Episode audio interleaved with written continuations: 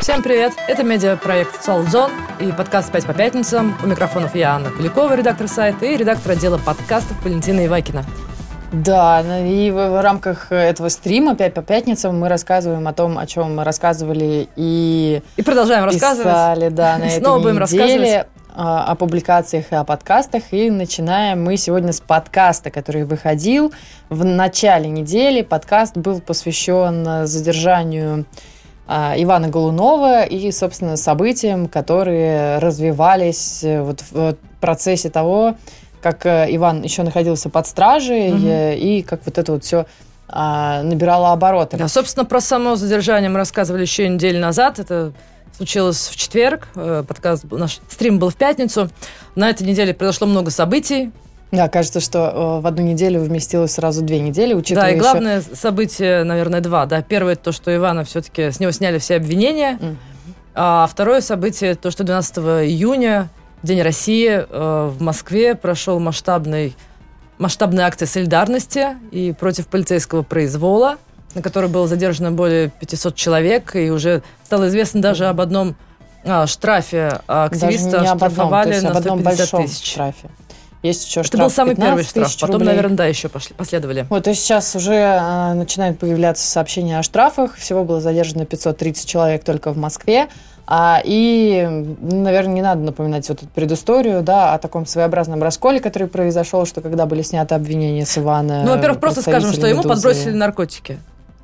Правоохранители подбросили ему наркотики, как выяснилось. Э, собственно, на основании того, что вот это выяснилось, и были сняты с него обвинения. А потом Владимир Путин освободил от должностей а, двоих генералов полиции. То есть, например, начальника управления по наркотикам ГУ МВД по Москве Юрия Девятки, начальника МВД по ЗАО столичного ГУ МВД Андрея Пучкова.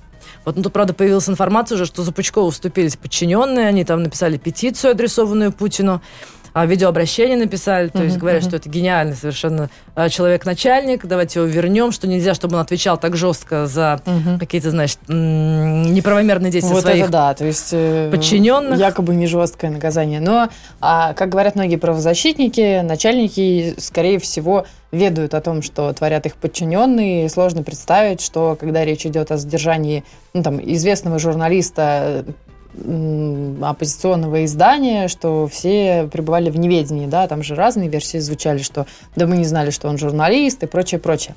А, ну, тем не менее.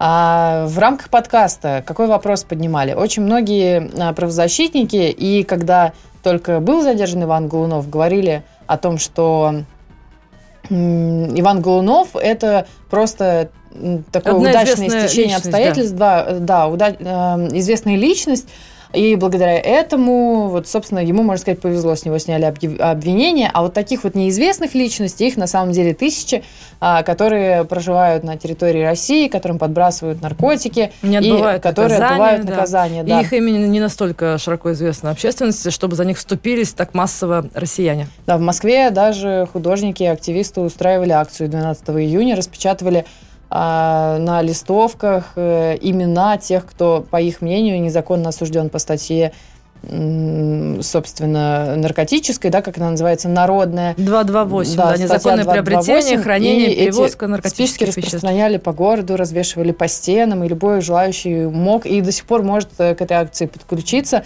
А, да, разумеется, числе... мы не утверждаем, что все, кто сидят по статье 228, Конечно. они невиновны. Конечно, нет, но сама история с Голуновым, она а, вообще вызывает вопросы, то есть, а где... Огромное количество да, вопросов. А где как бы гарантии того, что те люди, которые сейчас сидят, они сидят не по сфабрикованным статьям? Да, и об этом мы тоже говорили отчасти со спикерами подкаста. С кем мы разговаривали? Мы разговаривали с Дмитрием Макаровым, это сопредседатель Координационного совета молодежного правозащитного движения и сопредседатель Московской Хельсинской группы. Был с нами на связи Павел Никулин, это сопредседатель профсоюза журнали... журналистов и работников СМИ. Они а, отчасти собирали подписи в медийном сообществе российском в поддержку Голунова, и эти подписи были отправлены в разные инстанции. а, под письмом обращением, более 7,5 тысяч подписей было собрано. Они же запускали такой флешмоб в выходные прошлые, а, чтобы журналисты в регионах выходили с одиночными пикетами. И во многих регионах МВД, журналисты выходили Были задержаны еще даже в, во многих регионах журналисты, потому что ну, суд это тоже такая территория, где даже с одиночным пикетом стоять нельзя. А, а, также, кстати, Павел Никулин рассказал о том, как э, разные слои населения реагировали на то, что происходит с Голуновым, как э, те же самые представители пресс-службы Единой России в закрытых СМИ. сообществах, да, в закрытых, на закрытых своих mm-hmm. страничках писали о том, что они, допустим, поддерживают Голунова, а в публичной сфере говорили обратное. Ну, то есть вот, э, да, но вот такую двоякость Можно вспомнить показывали. еще как бы там различные СМИ, фабрики троллей, которые говорят, что вот, наркоман, Голунов, то есть они уже заведомо вынесли вердикты судебные, хотя еще никаких судебных решений по этому поводу не было. Да, и еще также в рамках подкаста поговорили с членом Совета движения наблюдателей «Голос» Станиславом Андрейчуком. И э, вот я думаю, можно начать с того, что послушаем небольшой комментарий со Станиславом, а потом уже расскажу, какие еще вопросы мы затрагивали в рамках этого подкаста, беседуя с ним. Мы понимаем, что история с Иваном Голуновым – это лишь один случай из э, многих-многих тысяч, наверное, таких же. Потому что, ну, понятно, что Иван Голунов – это человек публичный, особый в каком-то смысле. У него есть масса расследований, то есть понятен контекст, из-за чего его задерживают. Но на самом деле та статья 228 Уголовного кодекса, по которой его задерживают, это статья самая народная, по ней сидит там процентов 30-40 человек, как э, я недавно видел статистику, из заключенных. И мы видим, с какой легкостью дела по этой статье фабрикуются. То есть, если туда попадет э, не Иван Голунов, а простой молодой парень, идущий по улице, его просто повяжут, подбросят наркотики для того, чтобы сотрудники правоохранительных органов могли э, свою статистику выполнить, свои, свои целевые показатели, план да, какой-то, то никто защищать его не будет. И мы видим, что сейчас и против э, активистов гражданских то же самое делается. Ну вот, собственно, Станислав э, перечислял кстати, у Станислава Андреевича да, сегодня да, день рождения. Мы от рождения. нашего медиапроекта «Соль» хотим поздравить нашего э, эксперта, который у нас не, не единожды был в эфирах. Вот с днем рождения. На протяжении последних нескольких лет. Да, ну, собственно, о чем еще говорили со Станиславом? Перебил меня в смысле. А, то, что а, подобным гонениям могут подвергаться не только активисты, то есть э, и обычные граждане, и он озвучивал такой список э, пошаговый, э, что стоит делать теперь, вот исходя из тех выводов, которые мы можем сделать из дела Ивана Голунова. То, что, например, вот в ситуации с отставкой руководства, да, и то, что было аннулировано уголовное дело, ну, теперь, возможно, надо пересматривать все дела по этой статье, которые были которые велись вот, собственно, сотрудниками этими и а, как минимум от них исходили. Так, а, слушай, ну, в, Гос, в Госдуме, например, уже заикнулись о смягчении вот, вот наказания по этой статье? Заикнулись. Ну, хорошо, посмотрим, во что это выльется. А, опять же, про какую-то реформу по статье говорят правозащитники. Ну, а, одно Реформу дело, да, правоохранительной будет... системы, наверное, и правоохранительной да? системы, потому что тоже говорят про палочную систему, согласно которой вот можно выслуживаться, создавать себе статистику, подкинул кому-нибудь э, и вот получил то, что получил. А, опять же, вот с Дмитрием Макаровым а, обсуждали данные исследований, э, тоже, я думаю, это вообще известный факт, что очень часто оказывается так, что у человека с собой именно вот такая доза наркотического средства. Там круглое а, число а, по весу, да. А, вот чтобы можно было возбудить дело. А, не, не больше, не меньше, а ровно вот столько. И прям графики приводятся подробнее, чтобы можно было самому наглядно это все а, проследить. В общем, слушайте. Ну и тут еще нужно тоже отметить, что у нас был блок на этой неделе, да, от Бориса Вишневского, да. депутата ЗАГС Собрания да. Санкт-Петербурга, который очень важную вещь говорил, ну и как многие другие это эксперты тоже говорят, что сейчас нельзя останавливаться, что вот этот вот, э, просто можно процитировать, что этот камешек Голунов, он может сейчас сорвать целую лавину, а может и не сорвать. А потому что если общественность как бы будет только в таких редких случаях выходить э, для того, чтобы отставить справедливость, то, наверное, никаких изменений не произойдет положительных э, в этой стране. Слушай, но при этом очень многие блогеры э, писали о том, что мы и так получили там большое количество плюсов из этой ситуации. И, ну да, понятно, что не стоит останавливаться. Ну, элементарно то, что теперь материалы Голунова, они в открытом доступе, и их может любой шарить. Это прекрасные расследования. Ну, если они будут доступны теперь широким массам, как минимум, вот это уже тоже неплохо. Ну, и такой прецедент, он тоже дает надежду на Э, какие-то изменения в будущем. То есть так можно. Оказывается, mm-hmm. так можно. То есть я, например, до конца не верила, что получится. Ну, вот Причем такой достаточно короткий срок, меньше да, недели прошло. Да. А не, не, пока не планируют, по-моему, общественность останавливаться, потому что на 16 июня анонсирована акция в Москве а, на проспекте Академика Сахарова. А, будет согласованный митинг, согласованный в поддержку журналиста «Медузы» Ивана Голунова, но опять-таки против полицейского произвола. Вот даже мэрия уже отчитала, что мероприятие будет обеспечено, ну, то есть там все вот эти там, правоохранители придут, как то будут охранять мирных граждан, чтобы ничего, не дай бог, ничего не случилось. Заявлена численность участников 20 тысяч человек.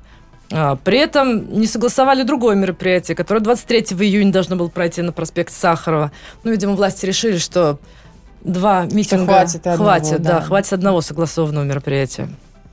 Эх, да. да. Ну, хорошо, что эта история хорошо закончилась. Будем надеяться, что остальные истории также будут заканчиваться хорошо, потому что истории, когда общественность явно заявляет о какой-то несправедливости, их много. А я думаю, мы переходим к следующей Да, теме. переходим к следующей теме. Эта тема, вот на фоне всех этих событий с Иваном Голуновым, она прошла как-то менее заметно, чем хотелось бы.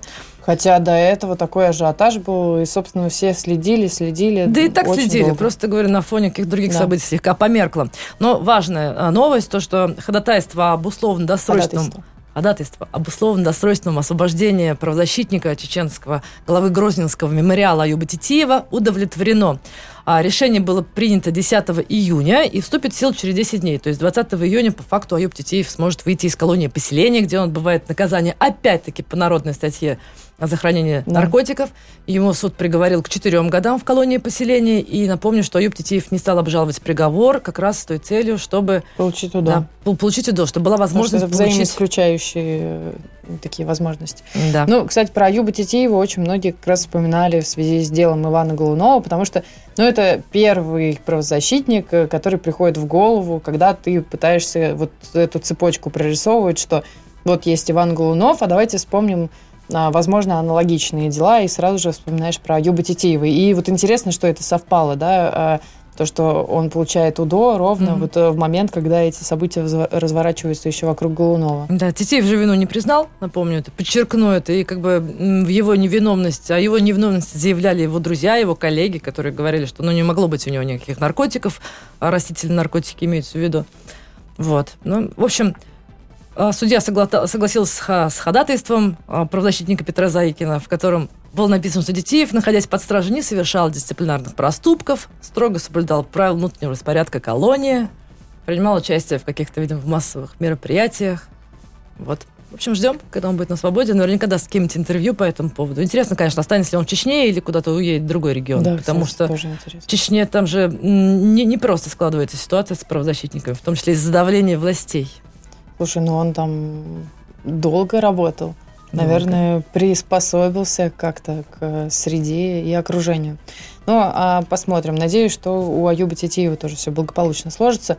А мы продолжаем. Поговорим еще про один подкаст, который выходил Еще на про одного правозащитника, неделе. я сказал даже. Да, еще про одного правозащитника, крайне продуктивного, на мой взгляд. Мы беседовали в рамках подкаста со Львом Пономаревым. С нашим постоянным экспертом. Директора общероссийского движения «За права человека». Но у Льва Пономарева есть еще как минимум две правозащитные организации. И вот мы уже неоднократно в этом году беседовали с Львом Александровичем, как минимум, потому что три его организации этой весной одну за другой признали сначала иностранными агентами, это было в феврале, а потом уже в апреле-мае эти же организации были оштрафованы каждая на 300 тысяч рублей за то, что они добровольно себя не внесли в список инагентов и тем самым нарушили российское законодательство. Да, но по факту, если тебя вот уже по суду признают иностранным агентом, да, то есть если как бы Минюс э, сам их вносит, значит уже получается по-любому ты себя добровольно туда не внес.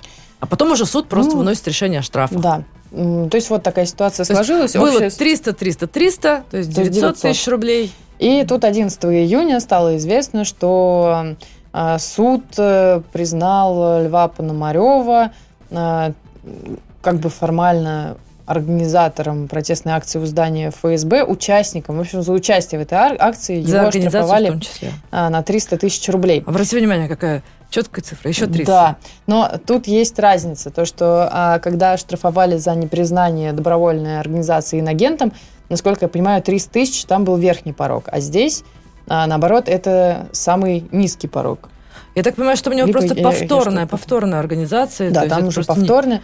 Поэтому общем, обсуждали а, ситуацию с этим штрафом. Тоже предлагаю заслушать небольшой комментарий. Э, Лев Александрович рассказал нам, как проходил суд и почему, собственно, он с этим решением полностью не согласен, но придется выплачивать, видимо, в конечном счете. Суд, в общем-то, он был рекордный для меня. Более 8 часов шел суд. Казалось бы, 8 часов, значит, судья тщательно что-то изучает а, и э, опрашивает свидетелей и так далее. На самом деле ничего этого не было. Я выступил и показал фальсификацию протокола, вот, э, который представила Мещанского ОВД. Мои юристы еще раз подчеркнули фальсификацию этого всего. А, не было пикета, никаких признаков пикета не было, а, не было шествия. Я в это время был в другом месте. Она просто проштамповала те фразы, которые были в этом постановлении. Это не первый раз, конечно, происходит. Ничего этом удивительного нет. Я давно уже говорю, что в Москве, да и в других городах, э, значит, идут массовые политические, административные репрессии. Массовые десятки тысяч людей уже попали под эти э, репрессии. Они делаются для того, чтобы люди боялись подавать, просто даже боялись подавать заявки на акции. А, и тем более выходить на улицу потом уже, когда эти заявки не удовлетворены. Вот такой вот комментарий.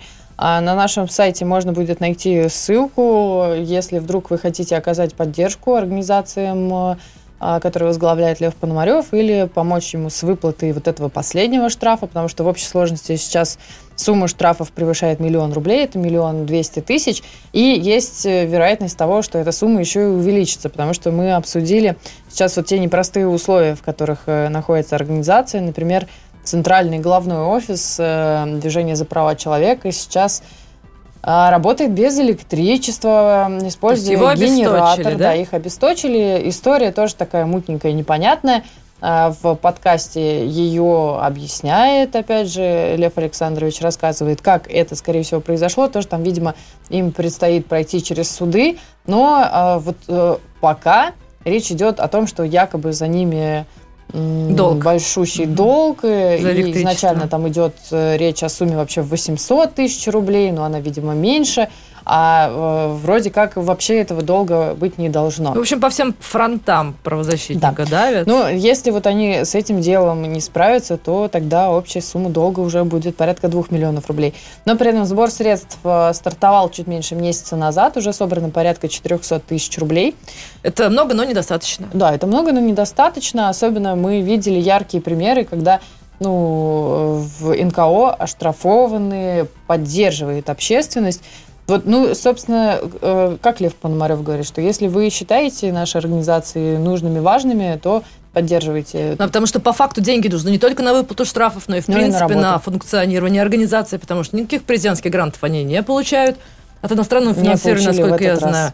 Да, в этот раз не получили. И в прошлый раз не получили.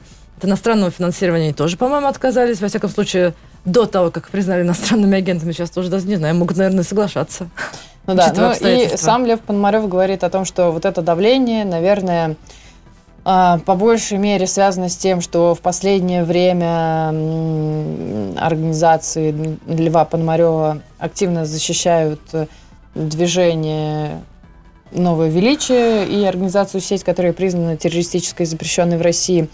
И вот э, якобы это очень сильно не нравится. Также они защищают свидетелей и Иеговы, которые тоже признаны да. экстремистской организацией, запрещенной ну, на территории РФ. Чем именно занимаются организации Льва Пономарева, можно узнать, опять же, в подкасте. Там я специально попросила Льва Александровича на этот вопрос ответить для тех, кто пребывает в неведении по mm-hmm. этой теме. Да. Ну и думаю, к следующей теме переходим, раз мы тем более коснулись грантов президентских. На этой неделе фонд президентских грантов – а, объявил о старте второго конкурса текущего года. Первый вот завершился буквально пару недель назад. А сейчас начался второй. По его итогам среди проектов э, победителей НКО будет распределено до 4,5 миллиардов рублей. такая серьезная сумма. Заявки будут приниматься до 31 июня, но, кстати, эксперты фонда заявляют, что не стоит затягивать, всегда должно оставаться какое-то пространство. Исправление Да, потому ошибок. что да, после того, когда там эксперты будут просматривать заявки, если там какие-то есть технические погрешности, они могут написать, значит, НКО, сотрудникам НКО, просить их исправить, тогда можно будет переслать эту заявку уже как бы в лучшем виде, чтобы она была.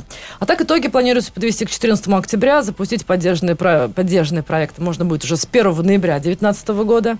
И, кстати, на нашем сайте тоже есть ссылки а, на мастер-классы, потому что фонд президентских грантов вот в период приема заявок проведет для сотрудников НКО в некоторых регионах мастер-классы. Там а, расскажут, каким образом лучше подавать проект, какие проекты чаще всего поддерживаются, ну и как не допустить каких-то там технических ошибок. Вот. А еще на сайте доступен онлайн-курс «Социальное проектирование от идеи до президентского гранта». Кстати, в первом конкурсе больше, более полутора тысяч проектов получили НКО, поддержку финансовую из 84 регионов страны. А мы, кстати, вот наверняка вы пропустили, если мы... То есть мы, во всяком случае, во, во время стримов об этом не говорили, потому что не успели. Мы за прошлой Мгм. неделе записывали стрим, а после этого уже писали эту новость о том, что мы же подводили тоже итоги и выясняли, какие НКО иностранные агенты получили вот в первом конкурсе текущего года президентские гранты. Ссылка на этот материал тоже есть на нашем сайте. Ну, здесь такие, знаете, нельзя сказать, что это те инагенты, которые чем-то острополитическим занимаются, но это правильно, потому что это, по сути, там какие-то социальные инициативы должны быть. Вот, например, благотворительный фонд Самарской губернии, признанный инагентом, он получил деньги на развитие региональных ресурсных центров по работе со старшим поколением. Или, допустим, Центр развития НКО из Питера, они получат поддержку в размере 5 миллионов, ну, там чуть больше а, рублей, на проект по повышению квалификации сотрудников НКО онлайн. Мне все-таки очень интересно а, попробовать разобраться, по какому принципу именно происходит отбор. Но, Но должна насколько- быть, должно быть новаторство, понимаешь? И- Вот, а в случае, например, с Центром развития НКО, там новаторство заключается в том, что этот проект направлен на развитие во многих э, регионах, потому что онлайн ведется обучение. Ну, тяжело им придется, э, учитывая статус инагента, все равно. Они не первый год в этом статусе этой работают, ситуации. даже я сама там какие-то курсы у них проходила, если что. Да, но а, в- могу только озвучить совет, что тем, кто хочет все-таки податься на получение президентского гранта, э, изучите вот эту всю бюрократическую подноготную, чтобы правильно заполнить бумажки, потому что нередко бывает, когда идея классная, но из-за того, что оформлено все неправильно, собственно, инициатива рубится на корню. Да. Это Кстати, тоже для статистики хочу сказать, что всего а, на конкурс, на первый конкурс 2019 года а, 7 проектов подали НКО-агенты. В марте их число выросло до 8, потому что в реестр Минюста внесли еще одну организацию, это Пензенский фонд «Гражданский союз». А в итоге инициативы э, были поддержаны четырех некоммерческих организаций. То есть из восьми четыре инициативы НКО иностранных агентов были поддержаны. Так что все возможно. Это плохо или хорошо? Это, я думаю, что неплохо. Это ну, жалко, что, конечно, жалко, результат. что организация Льва Пономарева не получает президентский грант. Это да. А так это все равно хорошо.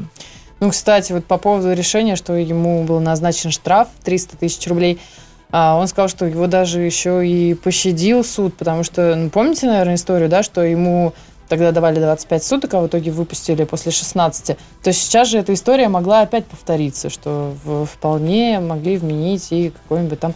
Арест. ш- Да, какой-нибудь арест.